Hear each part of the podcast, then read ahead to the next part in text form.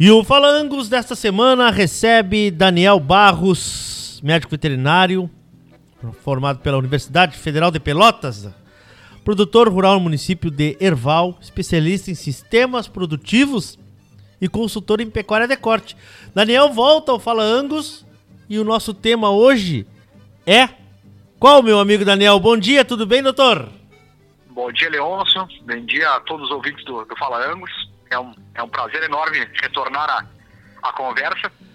E hoje a abordagem, Leôncio, é para retomar aquela questão sobre custos de produção. Boa. Só que abrir em relação a, a, a, ao gado de cria, né? E, a, e algumas questões de custos, algumas questões de resultados e abordagens distintas de acordo com o sistema produtivo de cada propriedade.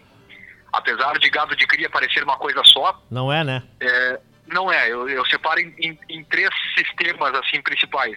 Um, o gado de cria que está integrado com agricultura, ou seja, quem já está com integração lavoura-pecuária, seja com soja ou com arroz, e que tem potencializado a, a, quantidade de pastagens dentro da propriedade e utiliza o gado de cria dentro das pastagens. Sim. Esse é, é, é, uma das etapas que pode ter dentro do gado de cria. O produtor que trabalha com gado de cria em sistema de ciclo completo, ou seja, ele faz a sua própria recria e engorda esses novilhos uh, na sequência, ou aquele produtor que trabalha com gado de cria fazendo a venda de terneiros ao final no desmame. Né? São, os três são gado de cria, só que os três têm abordagens diferentes, uh, tem, que, tem, tem, que ter alguns cuidados para que também daqui a pouco a gente não misture uh, tecnologias que devem ou que podem ser utilizadas é, num sistema como no outro e que acabam muitas vezes onerando o custo de produção. Pois é. Eu a, acho que. A, a, essa, essa matemática, né? A gente entender cada propriedade, que é uma coisa que nós temos, que eu tenho puxado muito pelos meus entrevistados aqui, né, Daniel? Entender cada situação, cada propriedade, cada época, né? Porque esse ano não vai ser igual ao ano passado, uh, não pode ser igual, nós tivemos uma seca, nós tivemos. Enfim, o mercado mudando também. É, é, é mais ou menos isso? Perfeito. Olha, Marcelo, nós temos o exemplo do, do pessoal que trabalha com integração lavoura-pecuária, que Sim. eu acho que é o primeiro que eu vou abordar, Sim. que é esse produtor não pode ter a época de nascimento normal do estado do Rio Grande do Sul, que é setembro, outubro e novembro, que os terneiros nascem em geral no estado do Rio Grande do Sul. Claro. Por quê? O sistema integrado com a lavoura pecuária, ele tem uma oferta forrageira maior em junho, julho e agosto, né? Setembro e até parte de outubro para que ele consiga aproveitar ao máximo essas pastagens, né, nós temos que fazer com que esses terneiros nasçam a partir de início de, de junho e que essa vaca repita a cria dentro das pastagens de inverno integrado com a agricultura. E muitas vezes, quando nós chegamos lá perto de outubro, novembro, nós já estamos próximos a desmamar um terneiro, né? Então, esse já é um, um diferencial do, do sistema de gado de cria eh, integrado com a agricultura, que é a época distinta de nascimento.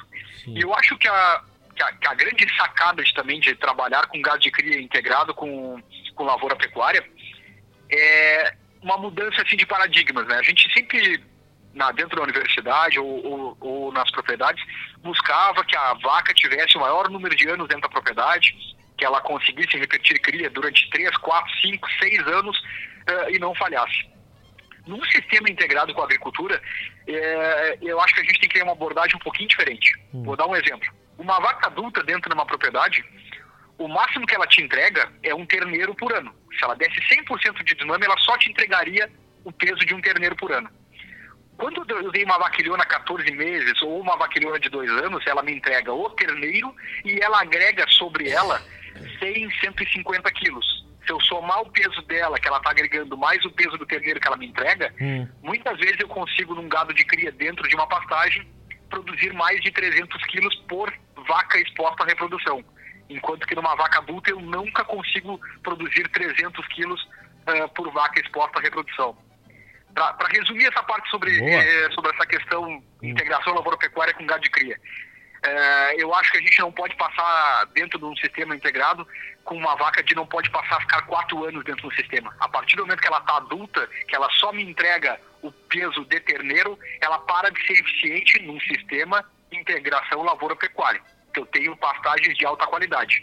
E isso é totalmente de encontro a um sistema de gado de cria uh, em cima de campo nativo, em cima de uma produção com uma oferta forrageira mais restrita. onde uma vaca adulta tende a me entregar mais quilos por hectare do que uma vaca jovem. Então, é um olhar totalmente diferente para a mesma atividade, pensando se eu estou integrado com a agricultura ou, ou, não estou integrado com a agricultura. Perfeito. Aí depois perfeito. nós chegamos, Leôncio, na, é, em duas etapas também do, do gado de cria. Aquele produtor que faz ciclo completo e aquele produtor que não faz ciclo completo. O, os cuidados que eu acho que, que o produtor que não faz ciclo completo deveria ter é principalmente com o peso do terneiro, tá? Ah. Tem uma, uma diferença, quem vende terneiro ao desmame, que o valor do quilo do terneiro não é padrão, mesmo com animais da mesma genética. Se eu tenho um terneiro de 180 quilos, ele tende a valer mais no quilo do que um terneiro de 220, 230. Por que, que eu tenho que me atentar a isso? Muitas vezes eu lanço mão de algumas tecnologias, seja por suplementação ou por pastagens, para produzir um terneiro mais pesado. Só que esse quilo que eu coloco extra no meu terneiro, ele não tem o mesmo valor do que eu tô, do que o terneiro base. Vou dar um exemplo para ficar claro.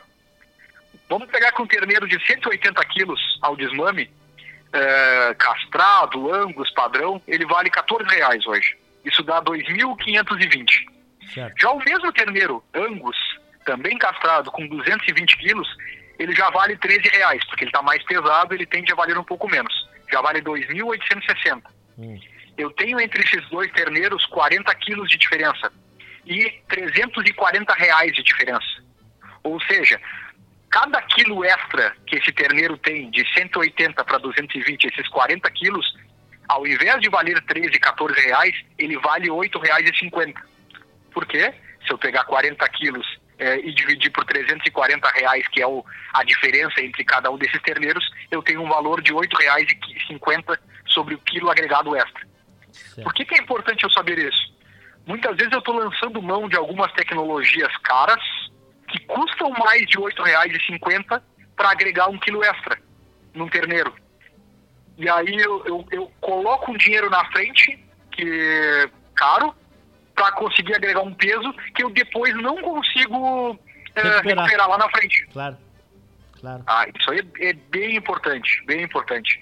Já no sistema de ciclo completo, quanto mais pesado eu terminar, eu, eu desmamar esse terneiro, mais próximo eu estou do peso de venda, que como eu vou vender quilos gordos lá no final do processo, é, quanto mais pesado eu desmamar, mais rápido eu estou no final do ciclo e mais rápido eu retorno o dinheiro. Então essa, esse quilo agregado extra tende a se tornar mais interessante. Então ferramentas como CRIP ou como pastagens se tornam mais interessantes para quem tem ciclo completo do que quem faz venda de terneiros ao desmame. Certo. Aí tá, mas, é... aí, mas aí nós não temos que ver também a, a idade desse desmame, porque quanto mais tempo ficar na propriedade, mais vai gerar custo, né? Existe também essa matemática ou não?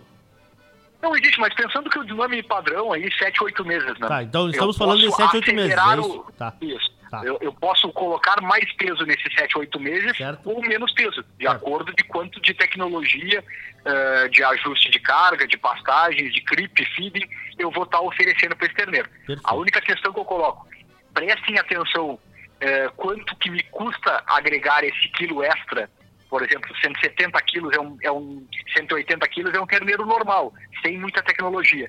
Para mim chegar em 220, 240 quilos, eu tenho que investir algo pra, pra em tecnologia para chegar nesse peso. Cuidado para quem faz venda desse terneiro ao desmame, porque esse quilo agregado extra muitas vezes não vale é, vale menos, vale oito reais, vale nove reais o quilo e não 13, 14 reais, perfeito. que é o preço de venda que eu tenho. Perfeito. Muito ah. bom raciocínio, perfeito. É muito importante muito isso. Importante. Olha, isso a gente a, a gente muda muito a questão. Outra parte, para quem trabalha com gado de cria, hum. avaliar muitas vezes o creep feeding para terneiras é, quando eu não vou fazer 14 meses.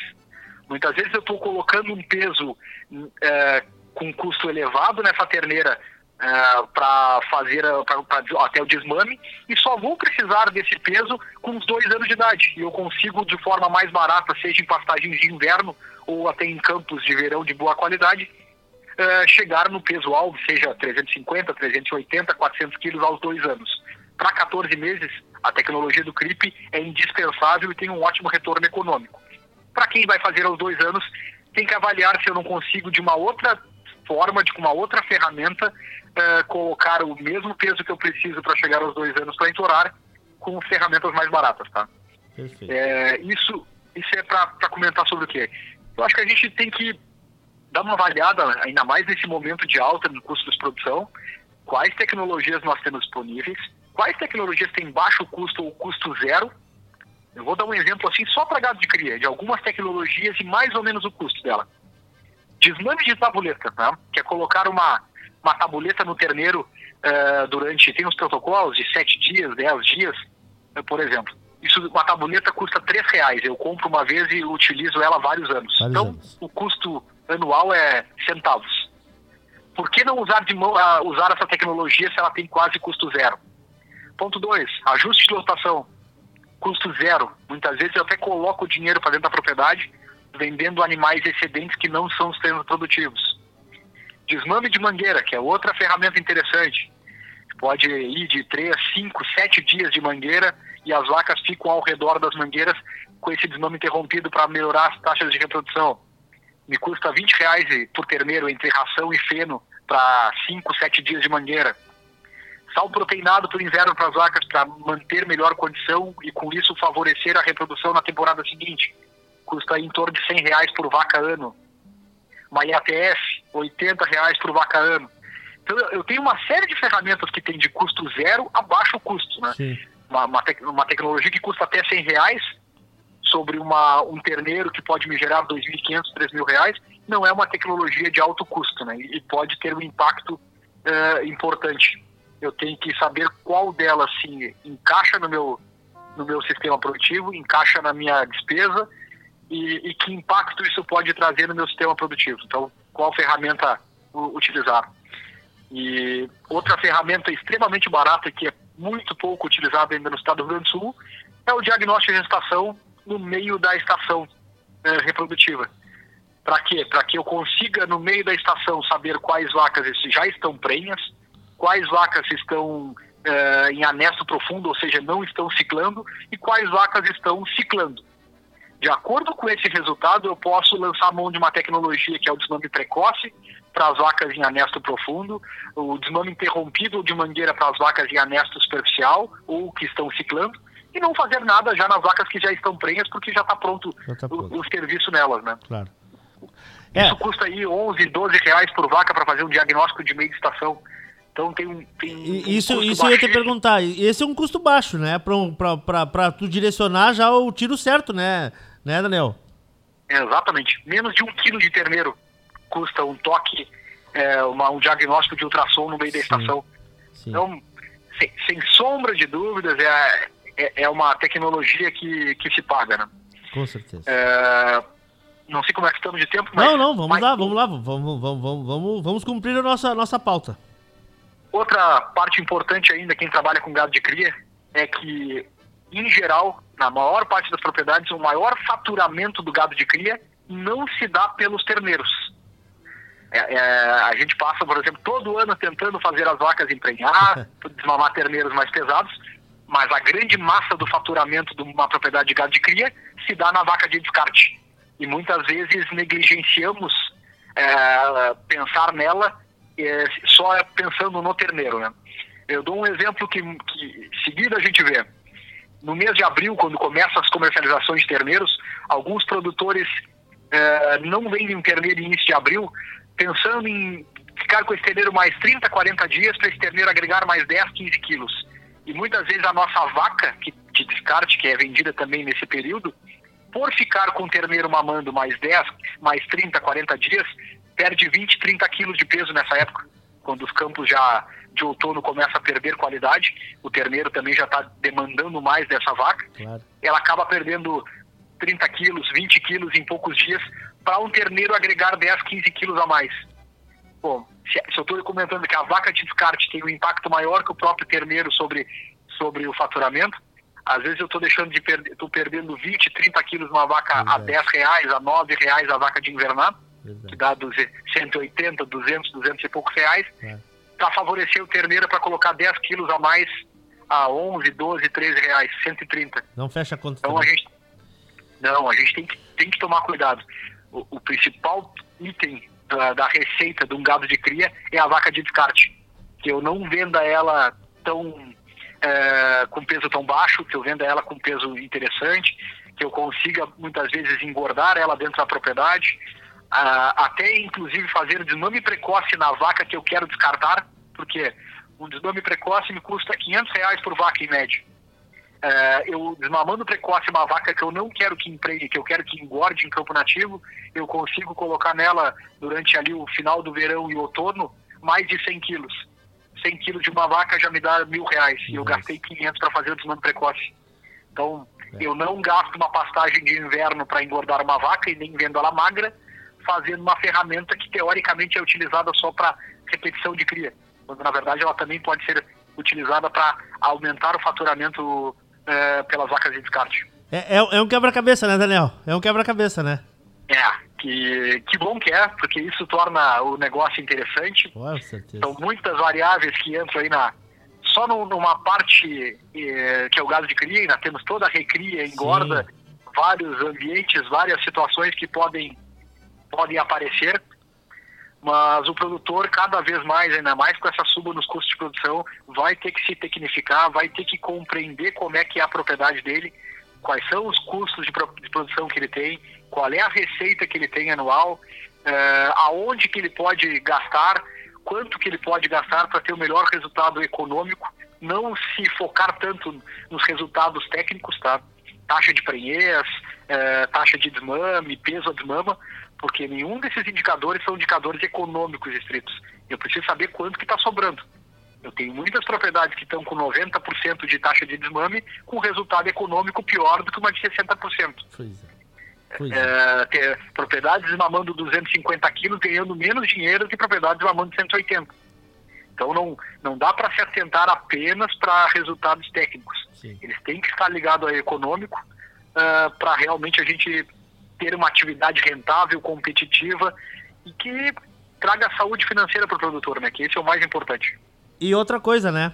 Planejar, né? Planejar, planejar e planejar, né? Porque assim se consegue ter um, uma ideia do, do que se vai se fazer, né?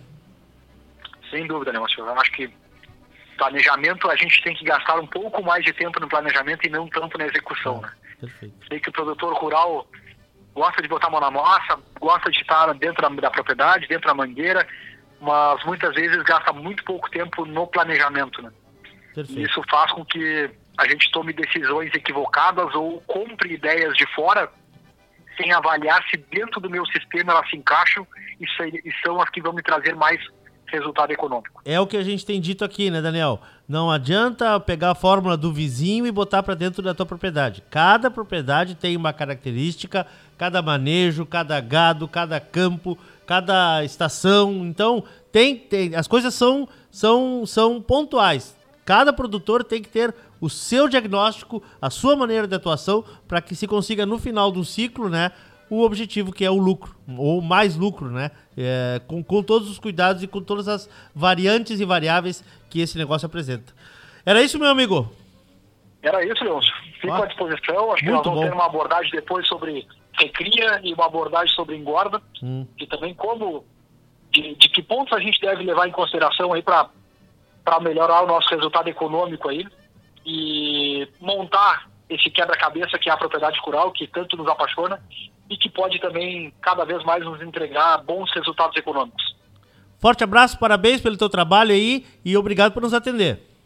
Estamos sempre à disposição. Forte abraço para todos os amigos aí. Abraço. Daniel Barros, então, hoje falando sobre custos de produção dos falangos mais pontuais, assim, que nós fizemos uh, nessa história aqui, hein? Falangos inéditos, terças-feiras às 11h30 da manhã, reprisa na quarta-feira às 18h15, na quinta-feira às 9 horas da manhã e também disponível nas plataformas de áudio da radiosul.net no teu Spotify, sempre semanalmente.